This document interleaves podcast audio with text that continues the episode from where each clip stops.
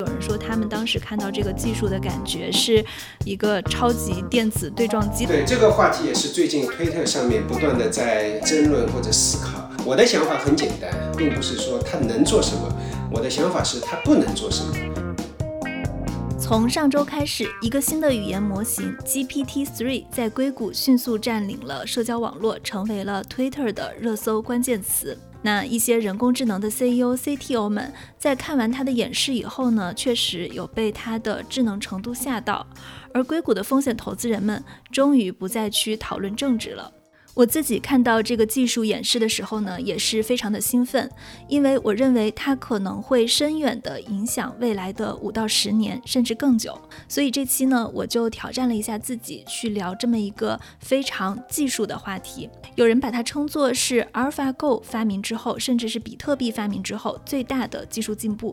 当然呢，其中也不乏有批评者认为，我们是不是过分高估了这个技术？那 GPT-3 到底是什么？我们这期就用它做了一些小实验。欢迎收听硅谷幺零幺，我是主持人红军。硅谷正在发生什么？我将在这档节目中告诉你。这一期跟我们坐在一起聊的嘉宾是 Howey 徐徐浩。Howey 是一位连续创业者与投资人，他曾经创建了人工智能的网络安全公司 TrustParse。在 TrustParse 被硅谷云计算安全上市公司 Zscaler 并购以后，他现在是负责人工智能与机器学习的副总裁。同时呢，Howey 也是硅谷老牌风险投资机构 Greylock 的入驻企业家。Hello，Howie 你好。嘿，红军你好。我们今天要来聊的这个话题其实很技术，很烧脑。我之前很想做这个话题，但是其实我一直都不知道该怎么去切入，直到我看到了你的朋友圈。不然我们先从你朋友圈发的那四张图的一个 demo 去说吧。大概是两个月前吧，OpenAI 它讲了它要 release GPT-3 的一些功能，直到大概两个星期前，它把正式的。用户界面给一小部分的那个用户去试用了，虽然说一直有说这个模型数据模型大概是怎么样的，也就是最近两个星期有少部分的人开始用了，陆陆续续有一些文章也好，或者说结果也好就出来了。比较让我非常震惊的就是他的写的一些文章都很不错，然后我就想，哎，我就在朋友圈里面试一下。看看大家是不是能够看出来是人工智能把它给写出来的，还是人给写出来的？这是我发朋友圈的大致的意思。对对对，因为我看见他的这个论文其实是五月二十九号 OpenAI 公布的下一代文本生成神经网络 GPT-3 的研究论文，一直到这两周开始，大家才开始非常热的讨论。不然我先给听众简单的介绍一下你的那个朋友圈，就是你大概是发了四张图，有四篇文章，对吧？嗯。对你说，其中有三篇是人工智能机器人瞎编的，然后有一篇是人话，然后这四篇都分别是：第一篇是说 GPT-3 是区块链之后最大的技术进步；第二篇是说联合卫理工会不允许神职人员主持同性婚礼，由此可能造成社会分裂。第三篇是说，川普总统和亲信们讨论国务院是个针插不进去的独立王国。一个亲信觉得国务院需要来个文化大革命。第四篇是川普对穆斯林和媒体的批评。做了这样一个实验以后，就我非常想知道一个结果，就是有多少人猜对了？对，大概是一天吧，一天不到一点的时间，有三十三个朋友猜了。你是要我公布正确答案吗？其实，如果你想设一个小悬念也可以。那我们这个样子吧，回头我把你的朋友圈里的那四张图放在我们这档音频的公众账号“硅谷幺零幺”上，大家可以去猜一下哪三张是机器写的，哪一张是人写的。那如果是想要玩一玩这个游戏的朋友，大家可以在微信上搜索“硅谷幺零幺”，我们下周会公布答案。好的，好的。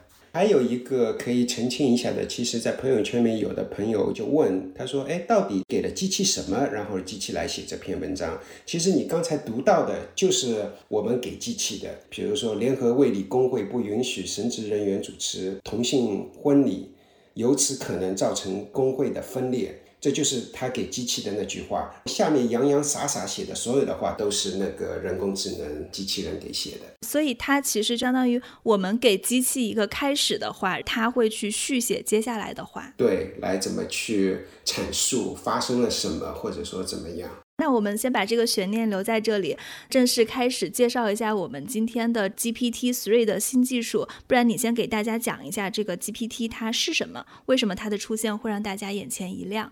对，最近自然语言处理这一个方向已经热火了很多年了，至少五到十年吧。自然语言处理其实是一个几十年的一门学科，但是真正的长足发展也就是最近大概十年左右，因为最近十年人工智能各个领域都在发展。这里面其中一个比较大的领域就是自然语言的处理。那自然语言处理经过了很多个阶段，以前比如说是先用一些逻辑来告诉你，哎，人的语法是怎么样子的，来帮助你，那是几十年前。到最近一段时间或者最近十年来讲，那基本上就是靠机器学习了。那在靠机器学习，在之前大概十年或者说是。五到十年之前吧，大家主要依赖的还是一个我们叫监督学习，就是说我告诉你，哎，从中文翻到英文这个词到那个词，我来给你一千个、一万个样本，告诉你这是怎么来翻译的，然后你看多了，你就知道怎么去翻译了。如果是光是从翻译的角度，基本上是你有很多样本的，对吧？有很多人已经中文翻成英文了，或者英文翻成了法语了，或者说翻成意大利语了，有很多已经被标注的数据了，那这比较容易。但是如果说我只是问你一些问题，比如说就像问你三加三等于几，如果我不告诉你逻辑，这个东西是很难翻译的，在过去来讲。但是一个比较大的进步，GPT 这个 model 这个数据模型比较大的一个进步，几年前或者三年吧，过去三年左右的一个大的进步，就是用无监督学习。所谓的无监督学习，就是没有标注的数据，我就给你一堆的英文，自己能够感知到这个英文应该是大概怎么写，因为我给你大量的数据嘛，给你成千上万、上亿的数据量，然后你自己去琢磨出来，哎，这东西。英文的东西放在哪里，中文放在哪里？但是我并不告诉你这一段英文匹配这一段中文，这一段英文匹配这一段法语，这我不告诉你。但是呢，我就放一堆东西，你看多了以后，你自然而然就会学会了。那这个 GPT model 它主要其实就是学的互联网。互联网基本上是可能他把所有的互联网的那个跟文本有关的东西都抓进去了，抓进去以后，他也不告诉你这些是怎么翻译。但是你想，如果一个聪明的人，他把互联网的东西都看透了，然后都记住了，下一次他有可能自然而然就会去说，哦，因为我知道什么样的内容跟什么样的内容经常我在哪里看到或者放在一起，我就自然而然琢磨出来这些东西。比较大的进步就是一个无监督的学习。那这一次 GPT three 或者 GPT 三这个第三代的模型，它的一个比较大的一个突破，从技术上来讲，很多人其实有批评的；从算法上来讲，没什么大的突破，但是它的算力特别大。它用的算力大约是我们这一次它五月份宣布的时候，大多数人的估计是大约花了一千两百万的美金来训练这么一个模型，就光训练一次就花了一千两百万。那训练出来以后，它用了大概是一千七百五十亿的参数。那也就是说，它有大量的互联网所有的数据。然后这些数据用什么样一个特征去展示出来呢？你可以用十个、一百个、一千个。它用了一千七百五十亿个参数去来表达这我所有的大概四百亿个文字啊，就是那个 Word 从互联网面抓下来的。这样子，他就能够理解，相当于是一个机器人，他就对这个互联网的理解的深刻程度就比以前大概要高很多嘛。这一次比较大的进步就是说，哎，我以前如果说告诉你是怎么去翻译的。从英文翻到中文，中文翻到英文，可能还要做一些优化。这一次，它基本上就是说，把这个四百亿的文字，互联网上的文字，把它吞进去，嗯，花了嗯一千两百万美元去计算，就是去那个训练这个模型。后来发现它可以做一些很惊人的事情。举一个很简单的例子，我们从来没有在标注数据里面教过它去怎么做加减乘除。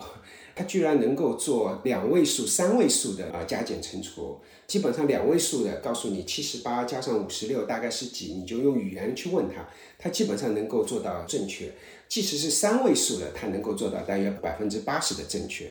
所以说有几个突破，第一个突破是大概几年前是一个无监督的学习，我不需要标注的数据就能够给你答案，但是呢，这需要有一些做一些局部的优化。比如说，我来告诉你，哎，你怎么去做加减乘除？那我给你一些有关加减乘除的一个数据。那这一次就是说，基本上没有做任何的优化，局部的优化，为某一个 task 或者某一个任务去做优化，它就能够做一些非常那个通用的一些任务。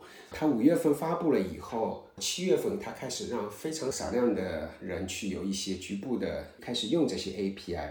其实我觉得，可能每天、每周我们都发现有一些新的应用场景在用。对，根据你说的，我可不可以理解成，比如说以前我们觉得三加三等于六是一个很简单的加减乘除，是因为它是一个特定领域的人工智能，就是相当于大家，比如说我去告诉你这一套机器是怎么算的。但是 GPT 三它的不一样是，它是一个通用型的人工智能，它并不是针对数学算法去做的。而你去问它，比如说法。法国的首都在哪里？巴西的首都在哪里？或者问他狗有几条腿这样的一些问题的时候，他其实都能做。就是它相当于不是针对于一个特定领域，而是一种通用型的、更加广阔意义上的人工智能。所以他的想象力是更大的。对，他的想象力更加大。其实我们还在处于想象的阶段，但是有一点也能够理解，他学习到的那些知识还是基于互联网上面看得到的。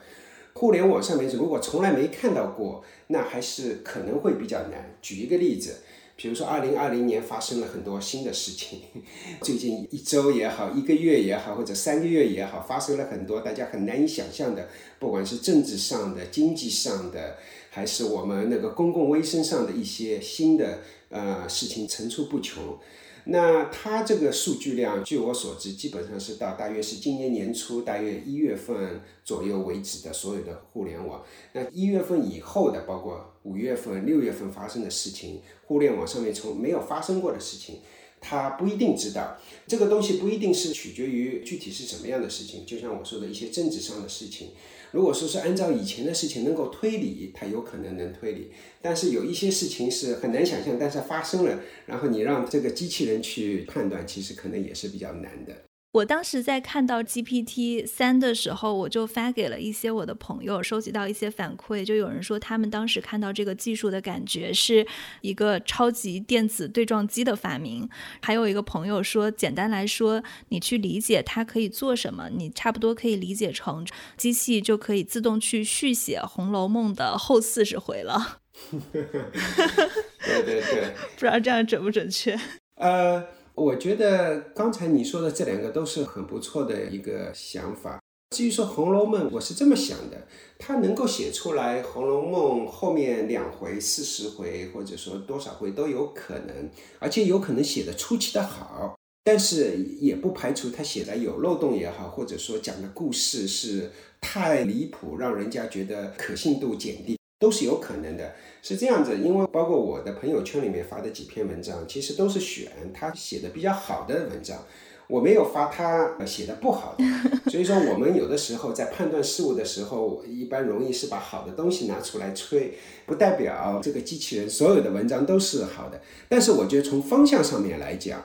你想，他如果能够十篇文章里面写出来两篇特别让人惊诧的，已经是非常不容易的。随着时间的推移，随着技术的往前走，随着算力越来越便宜，我觉得从十篇里面有两篇特别好，到五篇特别好，到甚至于九篇、十篇，都应该是很快的，有可能。是的，是的。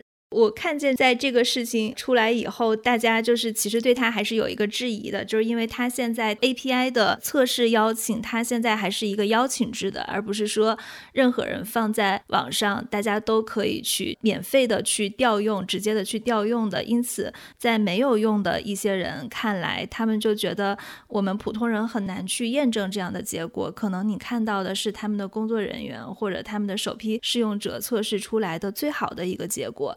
但是，比如说，如果你让他去做翻译，他翻译的怎么样？我随便给一句话，他是不是都能翻译出来？就是他的这个准确率达到了一个什么样的程度？现在还是不太知道的，就是我们只能看见一部分的极少数的一个 demo。对我个人倒并不怀疑，比如说我朋友圈里面发的那个卫理公会那篇文章，其实算是里面比较优秀的一篇范文拿出来作为机器人写的。我并不质疑他写出来这些文章的是不是有造假什么呀，我是一丁点都不怀疑，我觉得是百分之百是事实，而且我相信有很多很多这样非常好的文章。但是我们人都是有一些 selection bias，选择性的歧视也好，或者怎么样也好，就是说有的时候看到几篇文章，觉得哎，它就是这个程度了，不一定能够概括成为机器人现在写的所有的文章都好。这个我觉得是唯一是可以说去 debate 或者去有争论的。刚才你说有些你的朋友也你说是不是他只给少部分人在用？他给少部分人用，我觉得他的主要的出发点并不一定是说他的东西是真是假。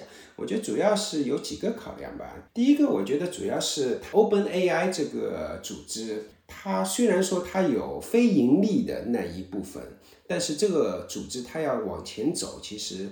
还是一个盈利那一部分也是非常重要的，所以说他其实是也是想从给少部分人用，然后给他一些启发，然后看看这样的一个机器人也好，或者说模型也好，可以在哪一些应用场景对人类能够带来很大的进步。我觉得这是可能是从他的角度来讲，他也是想学习，学习并不是说。给所有的人，然后一下子有那么多的那个负担，而是他是只是想学习，我觉得这是一个。另外一个，其实从安全性角度来讲，因为 AI 或者人工智能到底是给谁用、怎么用，其实是可能会产生很大的影响。其实我们可能还没有聊那个 OpenAI 的历史。OpenAI 其实创始的时候，它的一个很重要的一个宗旨就是说，怎么让人类能够比较安全的去用人工智能。所以说他也是非常顾及到，哎，我这东西不能说是人人都用，你要告诉我你怎么个用，我来想一想，哎，我是不是能够让它成有商用的价值？对对对，我觉得在你说到 Open AI 的时候，我们其实有必要给听众补充一下这个 GPT Three 它的论文背后的研究机构。Open AI 是马斯克联合硅谷大佬。投资十亿美元成立的一家非盈利组织，然后他最开始说，他成立这家组织的目的就是说，他要防止人工智能去毁灭世界。所以呢，这个组织也汇聚了硅谷很多最有权势跟名望的人，比如说硅谷的孵化器 Y Combinator 的创始人 Sam Altman 山姆奥特曼，还有前 Stripe 的 CTO Greg Blockman 格雷格布劳克曼。还有 LinkedIn 被称为硅谷人脉王的联合创始人 Reid Hoffman，以及大家都很熟悉的硅谷的知名投资人 Peter Thiel，包括像 Y Combinator，还有特斯拉，还有微软、亚马逊，他们都愿意，就比如说 Y Combinator 跟特斯拉愿意去开放数据给 OpenAI，微软跟亚马逊也是 OpenAI 在云方面的合作伙伴，好像这一次他们的整个的训练也是在微软云上进行的。它跟 DeepMind 有什么样的区别呢？这两家机构其实都是主要是从研究为主。DeepMind 本来是一家独立的公司，被 Google 啊几年前收购了，所以说它其实算是 Google 的一部分。OpenAI 实际上是 Elon Musk、Sam。YC 的创始人这一波人，他们给大概二零一五年的时候给创立的。他们当时候的一个想法，其实 Elon Musk 一直是有一个比较强烈的观点，就是人工智能如果我们不小心的话，有可能 get out of control，都有不可控制。当所谓的不可控制，尤其是它这个技术落到有不良企图的人的手里，它有可能对人类造成甚至于毁灭性的打击。那从他的角度上来讲，他想来影响 AI 人工智能这个技术的发展，所以说这是他的初衷。但是实际上从这个角度上来讲，从执行上来讲，你看，因为 DeepMind 是 Google 的一部分，所以说它不可能仅仅或者说只做研究，它还是有一点压力，要给 Google 这家公司产生一定的商用价值。它多多少少可能对商用价值的思考要更加深一点。这个压力是有的。相对来讲，OpenAI 它其实也有两部分组成，一部分完全是没有盈利性的机构，另外一部分是有盈利性这方面的考量的。但即使如此，因为它的公司其实你看，它大概有一年多前从微软拿了十亿美元的那个资金注入，呃，其实相对来讲这方面压力比较小，所以说他更加能够天马行空的去思考，哎，我怎么样能够对社会有些贡献。所以说，你看这次 GPT three 出来，其实也一样，他做了这么大的一个模型，让人觉得哇，那么的呃 impressive。但是商用价值到底在哪里？其实他自己没思考清楚，或者说他也还没有来得及思考清楚。这是两家侧重点会相对来讲不一样。当然，从口号上来讲，其实这两家都差不多，都是想说，哎，我把那个我不只是呃为商用，我是想把研究作为一个很重要的一方面。OpenAI 相对来讲对社会因素的考量可能会更加多一点。这次它有这样一个 GPT-3 的 API 接口，你有去申请接口的使用吗？对我有申请，呃，但是还没被批准。他是这样子的，其实每个人都可以去申请，你也可以去到 OpenAI 到 org 去申请，然后你要给出自己的用途，写一个用途就可以了。我觉得他一方面他也是想知道，因为他的那个目前的接口，他目前还是属于测试阶段，他不可能给所有的人用。他至于以后是不是会给所有的人用，我觉得一方面他可能自己不一定已经决定了，另一方面也是随事态的发展，我觉得也是会改变的。所以说目前来讲，只是给少部分的开发者在用。那给少部分开发者用，他就想一方面他自己也想学习一点应用的场景。但另外一方面，他也想知道你到底是坏人还是好人，所以他也要做一个过滤。所以说，目前来讲是这么一个阶段。同时，因为 OpenAI 的现在的 CEO 是以前 YC 的总裁 Sam，Sam 他其实前一段时间给他的 YC 的一些下面公司的一些 CEO 发过邮件啊，问他们是不是有兴趣来测试。我有一个朋友，他其实是有 API 的接口。我还让他问了一个问题，初衷是这样子的：GPT-3 有这么强大了，都已经能够编程了。当然了，今天他编的程序可能还简单一点，有可能五年、十年以后能能够编非常复杂的程序。我的问题就是说，今天是不是百分之九十的那些程序员做的事情，在十年以后就被 AI 给取代了？他给我的回答是，基本上这是一个已经不可逆转的一个事实了。尤其是一些简单的编程会被 AI 取代。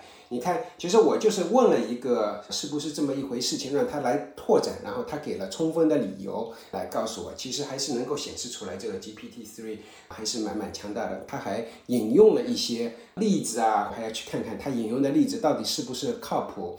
但是有一点，我觉得也是从他的回答当中，我发现也有 GPT-3 还是有一点相对来讲有点漏洞。它虽然说能够论证一件事情，非常的看上去蛮缜密的，但是实际上有一些比较深的思路，我觉得它还是匮乏的。比如说，我们说程序员，呃，百分之九十的工作是不是能够取代掉？表面上可能是百分之九十的工作可能是确实是简单的，但你要知道。对于一个程序员来讲，我们其实花的百分之十的时间在做那些简单的事情，百分之九十的时间是在做一些非常复杂，或者说是在调一些 bug 也好，或者怎么样也好，并不是说是百分之九十的事情能够被取代掉。啊，有可能百分之九十的 code 被取代掉，但这个并不代表难的东西能够被取代掉。GPT 它没有去思考，就是说写程序到底是哪一部分难一点，哪一部分容易一点，然后要思维两层或者三层以上去思维的，它可能还浅一点。当然了，这也是二零二零年到了二零二二年、二三年，我觉得他可能会思考的更更深入一点这个问题。我刚刚看到你之前问 GPT Three 的那个问题，还有回复了。我的第一反应是，它其实是在顺着你的意思去说。我当时还在想，如果我们给它一个相反的意思的表达，就比如说。做一个判断，AI 在未来的十到二十年只能取代少量的程序员的工作。就像你说的，可能程序员只会花百分之十的精力去做写程序的，他还有更多的更深层次的工作的内容。我其实还挺好奇他会怎么说的，就是我不知道他这个说的是他自己已经有的一个判断，还是他基于你的上文的一个举的例子去往下顺着你的话去说的。他会不会批判性思维？呃，我觉得你这个问题很好。等到节目以后，我问一下 GPT Three 吧。嗯，好的，好的。对，我想这个会非常有意思。我们刚刚提到了，现在它的 API 接口，它其实是可以做这种提问回答模型的。然后我看见在一些介绍的文章中提到，它还可以做翻译模型和写作模型。现在它总共能做的事情是不是就是这么多？对，其实主要的就是像你刚才说的这三件事情。翻译其实人工智能早就能够做得比较好了。这一次比较能够有比较大提高的，更多的可能是写作。写作不只是写一点没有头脑的，他可能写的东西还是让你看上去是非常像人类呃写出来的东西一样。就好像这一次问，哎，那个卫理公会怎么样了？其实卫理公会他说，哎，要分裂，或者说然后还有板有眼的说，昨天开了会怎么样？这个有板有眼的能够写出来是蛮令人惊讶的，因为确实是。卫理公会大约在二零二零年的一月份有过这个讨论。当然了，他列举的那个数字或者引用其实是假的，因为《华盛顿邮报》并没有说这些话。但是他能够有板有眼的说：“哎，《华盛顿邮报》报道了过去两天他们开了一个什么会，因为什么样的原因学会分裂。”其实显然他是捕捉了互联网上的那么多信息。你来给我一个话题，我就能够确实能够展开。所以这篇文章写的是特别的好。多数的人都没有判断出来这是一篇机器人写的文章。还有一个就是问答，哎问你现在疫情下面你应该做什么事情，类似这样的问题。对，之前我们也有讨论，就是我们有半开玩笑的说，VC 看到这个模型以后，担心自己会被取代，为什么？对。从表面上来讲，我觉得这个担心是非常可以理解的。这是推特上面最近几天推特上面的一个人给 VC 提的问题。因为 VC 做的很多事情就是我一年可能见个成百上千个创业者和公司，等到见到下一个公司的时候，我就看，哎，这个人是不是靠谱，是不是有可能成为独角兽，是不是能够以后成为一个上市公司的 CEO，就做这些判断。他之所以能够做这些判断。呃，有一个很重要的原因就是，我看了成百上千个，每年能够看成百上千个创业者和公司，我来做这么一个匹配。GPT three 它其实做的事情是一样的，它看了互联网几乎所有的互联网的网页。他学习到了，你今天来提问他一个问题，哎，我今天出门是不是要戴口罩？他大概知道哦是什么情况，或者是怎么样的社会环境，然后来回答你，也是做一个这么一个匹配。但是实际上，今天的 GPT three 我觉得是远远到不了取代 VC，因为 VC 要做的事情不是看一层，还要去推。比如说，哎，为什么人家不能做这件事情？为什么你的竞争者不能做这件事情？你的竞争者在想什么？然后你的竞争者是怎么来？如果你你怎么去做一件事情，他会怎么做？这还不像下围棋或者象棋，还有一个规则，你可以自己左手跟右手可以去互相的去比赛。那在 VC 或者说创业环境，规则并不明显。今天还没有到这么一个程度，机器人可以去推演没有规则的场景。看现在最近一两年、两三年自然语言处理的一个能力的飞速发展，我是一点都不奇怪。等到两年、三年、四年以后，它能够做很多 VC 能够做的事情，投资人能够做的事情。对你说到这个，其实我也想到有一个例子，有一个 Twitter 的网友叫。Delina，他也是家风险投资公司的创始人，他就用 GPT Three 做了一个问题的开始，就是说如何召开董事会的会议。他自己是输入了一些怎么开会的，相当于前一段或者前三段。GPT Three 他就根据他输入的前几段，列出了剩下的，比如说你要具体怎么操作，你的目标清单怎么从自己的朋友跟同事入手，资格清单什么样的人可以进董事会，最后就是怎么去沟通。GPT Three 自己写了一个这样的文本，他自己看了演示的结果以后，他就说 GPT Three 呈现出的结果是远超他的预期的。他自己把 GPT Three 形容成，它就像一个 iPhone，将全世界的知识装进了你的口袋，相当于是 GPT Three 给你提供了一万个可以回答任何领域的专家。然后我当时看到这个的时候，再结合你的朋友圈发的他的一些写作模型，我当时都在想，他是不是都可以取代一个稍微深度一。点的记者了，因为比如说像我们的工作也是在热点新闻出现以后，去跟各行各业的专家聊，来把它总结成一篇深度的文章。可能说它短期还达不到这样的智力水平，或者说，就像我们刚刚说的，引用《华盛顿邮报》，但是它《华盛顿邮报》可能也没有说过这个话，会产生一些假新闻。但是长期如果不断训练的话，我觉得这个趋势也是有可能的。对，我觉得这个推特这篇写的蛮不错的。他那个做董事会，因为大家都知道，在美国董事会并不是一个橡皮图章，还是蛮复杂的。他能够让他感觉到，哎，我在董事会做些什么事情，能够让他感觉到蛮吃惊的。就从另外一方面也说明这一次的 GPT three 的影响力还是蛮大的。就是说，像你刚才问到的，是不是能够取代记者？我觉得今天目前还是停留在归纳。已经有的知识上面，比如说作为一个记者，你想去采访百度过去发展怎么样？我觉得有可能机器人记者能够写出来一篇很深度的报道。为什么呢？因为对百度的采访，网上已经有很多了。李彦宏是怎么样一个 CEO？他的性格怎么样？他内部发生过一些什么事情？能够写出来，确实这个机器人记者能够写出来蛮深度的一件事情。但是对一些正在发展一些新鲜的事物，这就并不一定是这样子了，就好像疫情是最近几个月的事情，主要对吧？GPT three 的数据它主要是到一月份为止。可以总结一下来说，它在总结人类的已有知识的这种提问回答模型跟写作上还是有经验的，但是对人类的未知领域，现在互联网上没有数据的新的知识，它就不是那么了解了。对对对对，它还是从互联网上面给你什么样的数据，你能够学到什么样的知识。他的学习能力很强，他的归纳能力很强，他的表达能力很强，这是这一次 GPT three 给我的感觉。对，我们可以来畅想一下，未来这个 GPT three 它可以应用到哪些领域，会诞生哪些创业类型的机会呢？对这个话题也是最近推特上面不断的在在争论或者思考。我的想法很简单，我的想法就是说，并不是说它能做什么，我的想法是它不能做什么。其实很少有事情它不能做，当然了，它今天还是一个自然语言的处理的一个系统，它不能做一些物理世界的或者说化学世界的一些事情，但它实际上，因为你想，人的大脑很多时候还是在思考，它如果能够思考，它还是能够做很多事情的。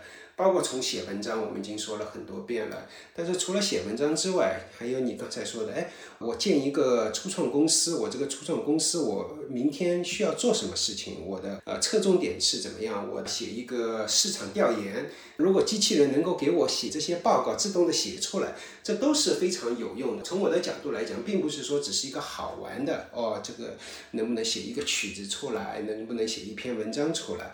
而是说，我们每天的吃喝住行、工作每一个 moment，我都去想，哎，我这个 moment 机器人能不能做？我觉得 GPT three 可能今天让我们看到了一个希望，但是还不是很完美。但是我完全能够看到一个机器人能够给我取代很多我的日常想做的事情。刚才我们提到记者的一些报道，但是我如果说是写程序的。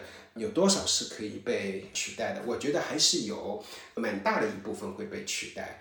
这个模型，它我看见它其实是五月三十号发布出来的，它其实是在这周或者说从上一周开始才成为大家的讨论的热点话题的，尤其是在 Twitter 这样的社交网络上，是因为跟它最近开放 API 接口以及它的很多 demo 出来了有关系吗？对，因为很多时候大家都是要试一下嘛，百闻不如一见。见所谓的见，就是我自己去试一下。因为我们其实从 GPT two 这个 model，我们已经知道它能够写文章，而且写的不错，能够去推断一些句子或者怎么样。但这一次确实是让大家是更加大的一个惊喜吧，应该算是。觉得哇，这个机器人写出来的东西，不只是让我能够感觉到，让我觉得写的很不错，那个有很多地方是能够超过了，有些段落至少是能够超越了绝大多数人类能够写出来的。像我们去看，像比如说我在朋友圈发，我说哎，这文章人类写的还是机器写的？大家一看，我都写不出这么漂亮的文章。就有这种感觉，一下子我对机器人能够做的事情，想象空间一下子就从是玩玩而已，变成一个哇，应该是有很多很多事情，机器学习、人工智能能够去取代的。这个模型其实你刚刚提到了，之前就已经有 GPT Two。我看见有很多人在质疑的时候也说到了一点，就是说现在 GPT Three 它论文的主要进步是因为它花了很多钱，花了一千二百万美元，把它训练在了一个更大的数据集、更复杂的模型上，因为它有了更多的数据参数。但是这个跟 GPT Two 是否有本质的区别呢？对，确实是有些人在批评。说，哎，GPT three 并不是这么一个飞跃，你看算法都没有什么太大的改变。我是这么看的，首先，即使说算法没有改变，当然也不是一点没改变，但即使是算法没改变，但是我如果能够看到这个结果是随着我给它的算力能够得到线性增长的更好的结果。我觉得这本身就是一个论证，并不是说以前人类是能够有这方面，并不肯定是能够达到这样的结果的。因为我们做计算机领域的人都知道，很多时候某一个纬度提高了算力也好，提高了呃储存空间也好，提高了数据源也好，对结果并不是说你提高十倍。就有十倍的回报，往往是有的时候没有十倍或者远远没有十倍的回报。这其实就是计算机领域当中要解决的很多问题。当你碰到这些事情怎么办？这一次我们发现，当我提高了算力一百倍，从十五亿到一千七百五十亿这个参数级的时候，我发现我确实是我结果是在不断的线性的往上增长。这个论证本身，我觉得就给我们一下子就打开了一扇天窗嘛。就是说，本来觉得这是有 ceiling 的，或者说很有可能有 ceiling 的。现在我知道，我花了一千万美元，我就能够做这么伟大的事情。那我相信，有一千万美元的人还是有很多。这是第一个。第二个，这一千万美元随着时间的增长也是在往往下走。所以说，大家就发现，其实花不了那么多的钱就能做这么伟大的事情。那我们其实是还是给我们带来很多的惊喜吧。你刚刚提到，就比如说花一千二百万美元、一千万美元就可以去做这样的一个模型，对大公司来说，或者当大家看到一个更大的商机的时候，一千万美元其实大公司那儿可能不是一笔很大的数字。当有一个商机的时候，风投都可以去支持你。这是不是意味着以后只要有心，所有人都可以去用它的这种 GPT three 的训练方法去训练一个新的特定领域的模型？那怎么去防止这个模型去做恶，或者是防止它有恶意用途呢？对，怎么去防止恶意用途被恶人去用人工智能？我觉得这是一个非常好、非常大的话题。我们先放在一边，先说第一层你说的，如果说我有找到一个好的用途，其实还是有蛮多公司能够有实力、这个财力或者说能力去做这么一件事情，是不是很多人就能够去做了？相对来讲，这是一个伪命题。今天是一个伪命题，因为你看人工智能，虽然说我们长足发展了很多年了，几十年的发展，最近十年尤其是有这么一个深度学习的一个突破，确实是蛮不错的。但是从应用上来讲，说老实话，从商业用途上来讲，还是非常浅的。就这么说吧，当然我们也看到无人驾驶的汽车，还有安保、安防这些已经在用，或者说已经在试用了。但是能够产生很大的商用的价值，你看世界上的五百强的公司，对这世界上五百强公司对它的营收产生正面或者说极大影响的，其实人工智能今天做到的还是非常浅的。也许是像 Google、Facebook 这样的公司，它确实用了人工智能，它使得它的广告的精准投入更加精准的能够投放了，这一点确实是做好了。那对此，像 Google、Facebook，那都是加起来每年都是千亿以上营收的公司，那确实是有很大的进步。但是对其他的，对多数百分之九十的财富五百，不管是你是 GPT three 有没有也好，或者说其他的一些人工智能方法论也好，来产生对它的营收产生很大效果，其实说老实话，还是在早期阶段。是不是很多人都会用？那你要找到一个商业用途，比如说那个无人驾驶是一个商业用途，对。但除了无人驾驶，还有什么？广告是一个。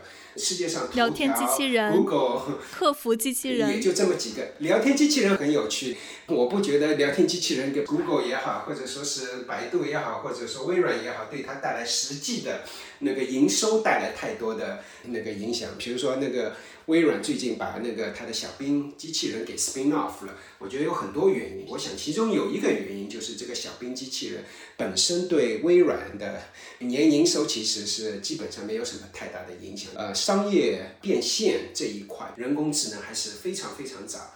那 GPT three 会不会带来更广的商业用途？我相信是有的，但是至少今天。或者到昨天为止吧，是一个伪命题。会不会今天、明天、后天，或者说明年，我们能够找到一下找到？哇哦，用 GPT three 我们来解决这么一个问题，然后商业价值体现出来，我觉得完全可能。但是这一天今天还没有到 啊，所以说这是我说的，就是商业上面是不是会有巨多的人马上就开始开做？在你找到这些应用场景的时候，在找到这个应用场景之前，是一个伪命题。但是你说的另外一点，怎么能够防止被恶意的或者说是坏人去用？这一点我们想的并不早哈啊，也许今天就应该想，或者是昨天就应该想，因为坏人能够做的事情其实蛮多的。举一个简单的例子，做安全的都知道会有恶意软件也好，或者恶意钓鱼软件或者钓鱼的邮件。啊，我会给你红军打一个邮件，为你量身而做的一个钓鱼软件。比如说，我知道你大概去年在哪里工作，或者你去年在哪里做了一件什么事情，这在网上我能够知道，或者说我知道你的一些，不管是家庭的、朋友的、工作的一些背景，我就给你写一个 email 是。让你一看，哎，这个人他知道我这么多事情，那你就会对这个邮件的相信程度就会提高。如果否则的话，是从一个尼日利亚的一个人说，哎，你给我五万美金，你不会打，你不会付款。但有一个人对你这么了解，说，哎，我是有这个痛点，我为什么要问你？你给他付钱五千五万块钱，可能性就会高很多。那这个时候你人工可以做，但很累，效率很低。你如果能够用 GPT three 来做，我相信能够写。很多很广，而且非常精准钓鱼的邮件也好，或者怎么样也好，这是一个可能潜在对我们社会、对我们安全领域有比较大的一个影响的。所以说，我是觉得防止坏人或者防止恶意的使用一点都不为早。大规模的商业的广泛应用，我们还在寻寻觅觅。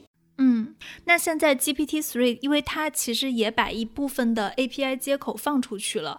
他在放出去的时候，如果他发现你作恶的话，他在封锁这个接口是来得及的吗？今天肯定来得及，他肯定是能够跟踪到你大概怎么用，用了多少，用些什么，问一些什么问题。今天肯定是来得及的，潜在的来不及的地方是另外一层。大家已经看到了 GPT three 天花板很高，啊，能够线性的根据我的算力的提高、数据的提高，能够线性增长。哇，说不定我自己也能去做。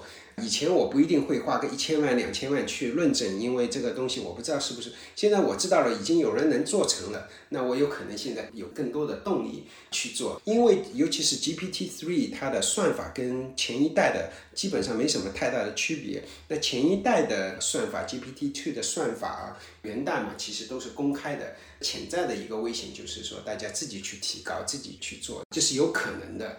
数据好收集吗？对，数据其实是标准的。首先，这是 Internet 互联网上面的这些数据，大家其实都知道，互联网现在去 crawl 这个整个互联网并不是一件难事情，难的是其他，你收集好数据怎么整理，怎么去给你一些洞见或者说搜索的结果，这是难的。一些学术机构都已经有这些数据了。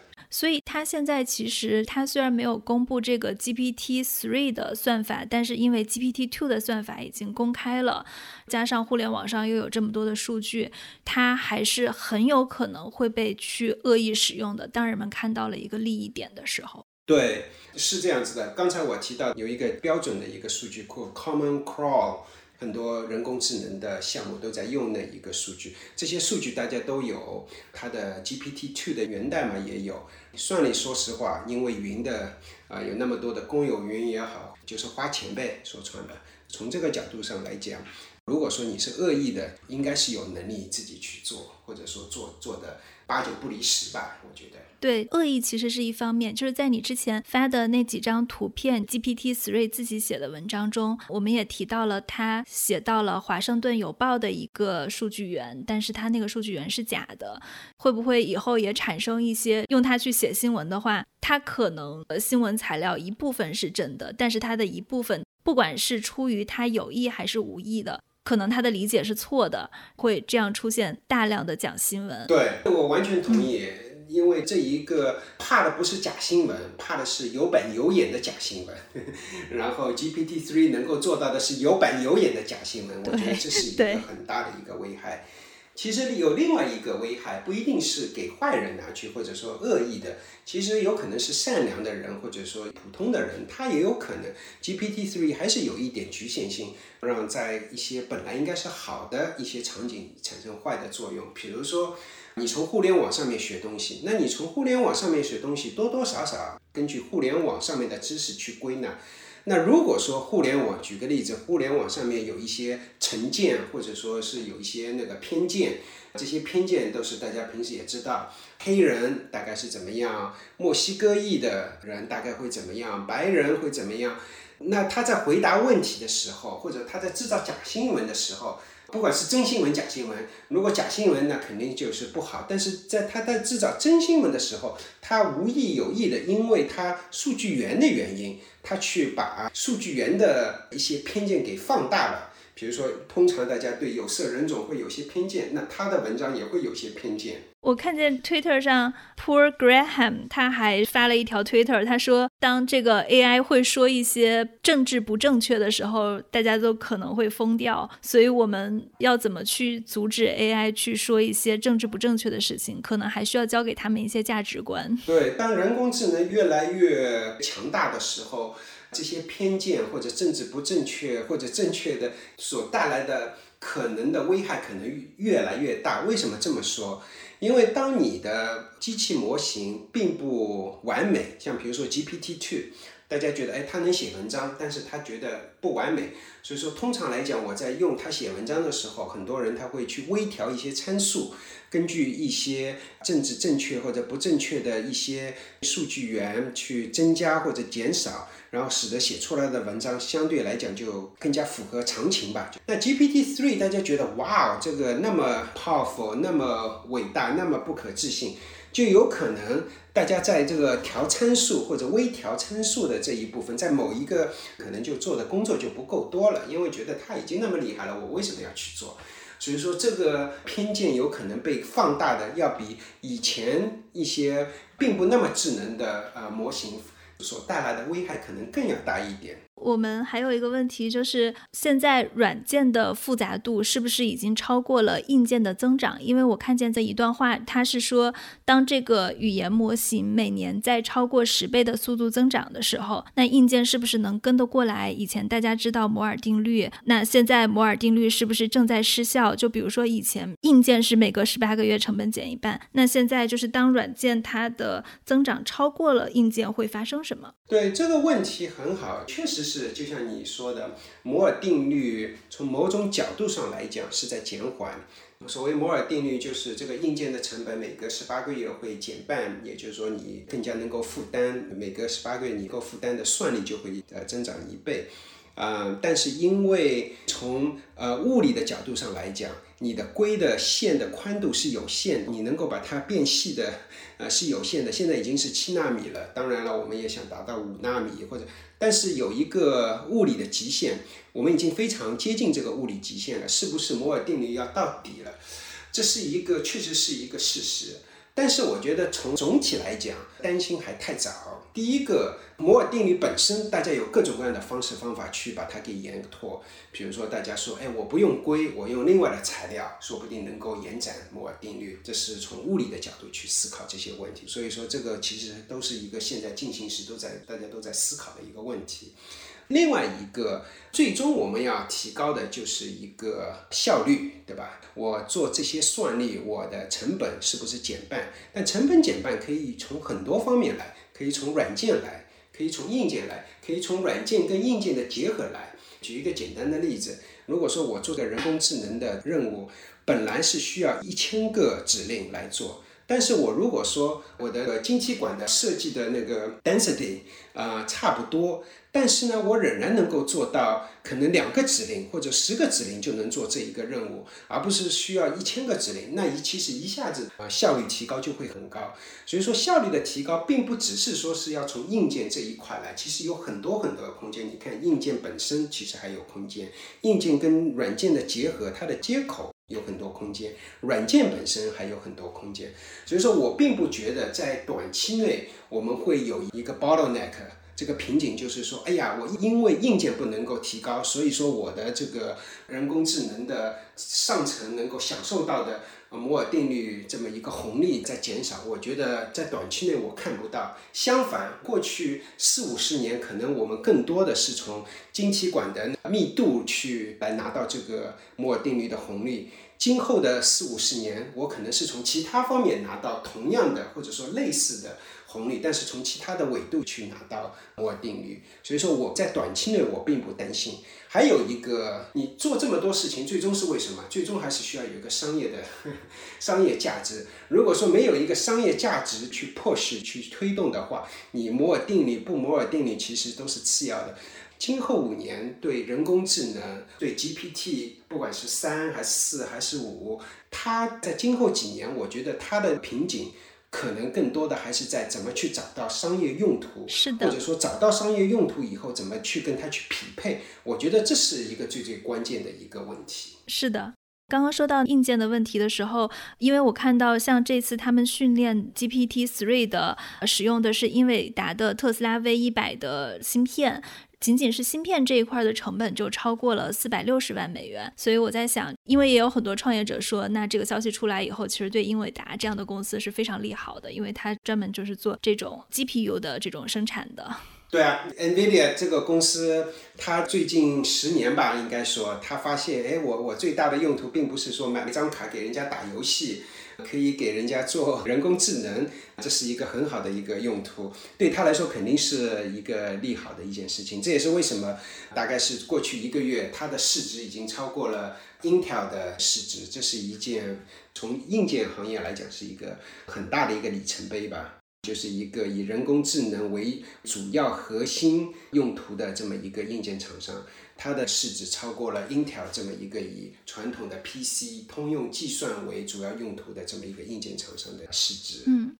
因为前两年在大家提到人工智能的时候，最火的其实是 AlphaGo。现在 GPT-3 出来了，如果从意义上来对比的话，你觉得 GPT-3 跟 AlphaGo 它的意义都分别在哪里呢？AlphaGo 让人或者说是 GPT 也好，它其实从算法上面来讲都是有蛮大突破的，并不是传统的你给我样本，我来给你训练一个模型。因为给你样本才能训练模型，一个很大的一个缺点就是说样本从哪里来？你说从中文翻成英文，英文翻成中文，我可能能够找到很多样本，但是有很多对话，有很多，比如说董事会里面应该做什么事情，你哪里找得到那么多的样本，对吧？所以说这个是一个过去年十年之前叫监督学习的时候年代，其实是一个比较大的缺陷。那从 AlphaGo 他说，哎，我能够左手跟右手。用强化学习的方法啊，做一件像像下围棋这么一件事情，让人家证明，你看能够以前不认为机器或者说人工智能能够赢过人脑子，但是能够赢过了，这让我们的天窗或者说天花板一下子就升高了很多。那这一次其实就是发现，哎。机器人能够做的事情很多啊，不只是写一篇文章，就像你刚才说的，董事会呃，在这商业领域里面能够去用到的一些呃来来回回的一些那个对话也好，或者决定也好，人工智能在这一个方面，在自然语言处理这一方面的，一下子把这个天花板给升高了很多。当然了，具体怎么个去把它商业用途啊商业化，其实还要思考。因为这里面还是蛮复杂的，因为即使是你说，比如说举个例子，你说我百分之九十七的时候都对正确，哪有百分之三十不正确的？在商业化的时候，你是不是能够容忍这个百分之三的错误？就举个例子，那以前我们其实还是做了一些简单的一些商业化，人工智能到今天为止最大的商业用途的转化，其实就是卖广告。广告上面其实是它的一个最大的一个从 dollar amount 从金额上来讲是最大的。但是做广告相对来讲还简单一点，为什么？因为我有百分之三的错误，so what 不是一件大事情。但是如果说我在这个百分之三十给医生看片子用，啊，决定开刀应该怎么开或者不开刀，那这个时候你商业化的时候，你要去思考零点一或者零点零一的假阴性、假阳性的这些案例的时候，你都要去思考这些问题了，就要。包括其实它如果百分之三的准确率的话，用到自动驾驶啊这种汽车上这样的场景，所有跟安全相关的可能都会问题比较大。对，这也是为什么。人类的角度来讲，哇，这个人工智能翻译能够翻译的比人好了，听语音能够听得比人类好了。为什么在真正商业落地的时候还是有这么大的缺口？其实就是因为真的落地的时候，你要思考这些刚才我们讨论的这些问题。其实我总体来讲，我还是蛮乐观的。我因为我们在一个比较早期的阶段，给我五年、十年，我们再来讨论这个话题，我觉得。会有很多问题是迎刃而解的，只是我们今天所在的阶段是非常非常早期的。因为我是过去看到，就比如说像图形图像识别，它的一些突破带来了很多很多的创业机会，就带来了安防、自动驾驶这样的很多的新的产业。现在自然语言处理它又有一些新的突破了，我想会有更多的聪明人能够想出它的商机所在。对，呃，我觉得这一次 GPT three，我的预感是会有很多新的商机出来。因为以前大家会觉得天花板就这么高，去想太多干嘛？